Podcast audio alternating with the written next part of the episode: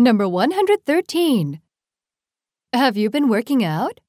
最近筋トレしてる Let's practice. 最近痩せた Have you been losing weight?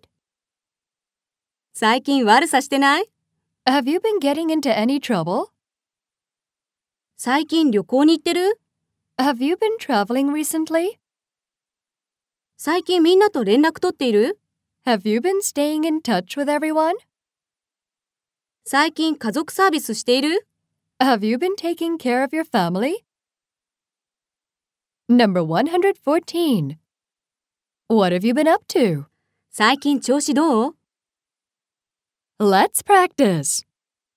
最近どこに雲隠れしてたの Where have you been hiding?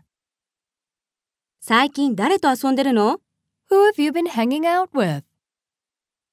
最近大丈夫 How have you been holding up?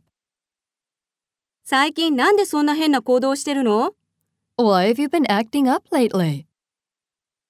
最近何時頃会社に行ってるの What time have you been going to work?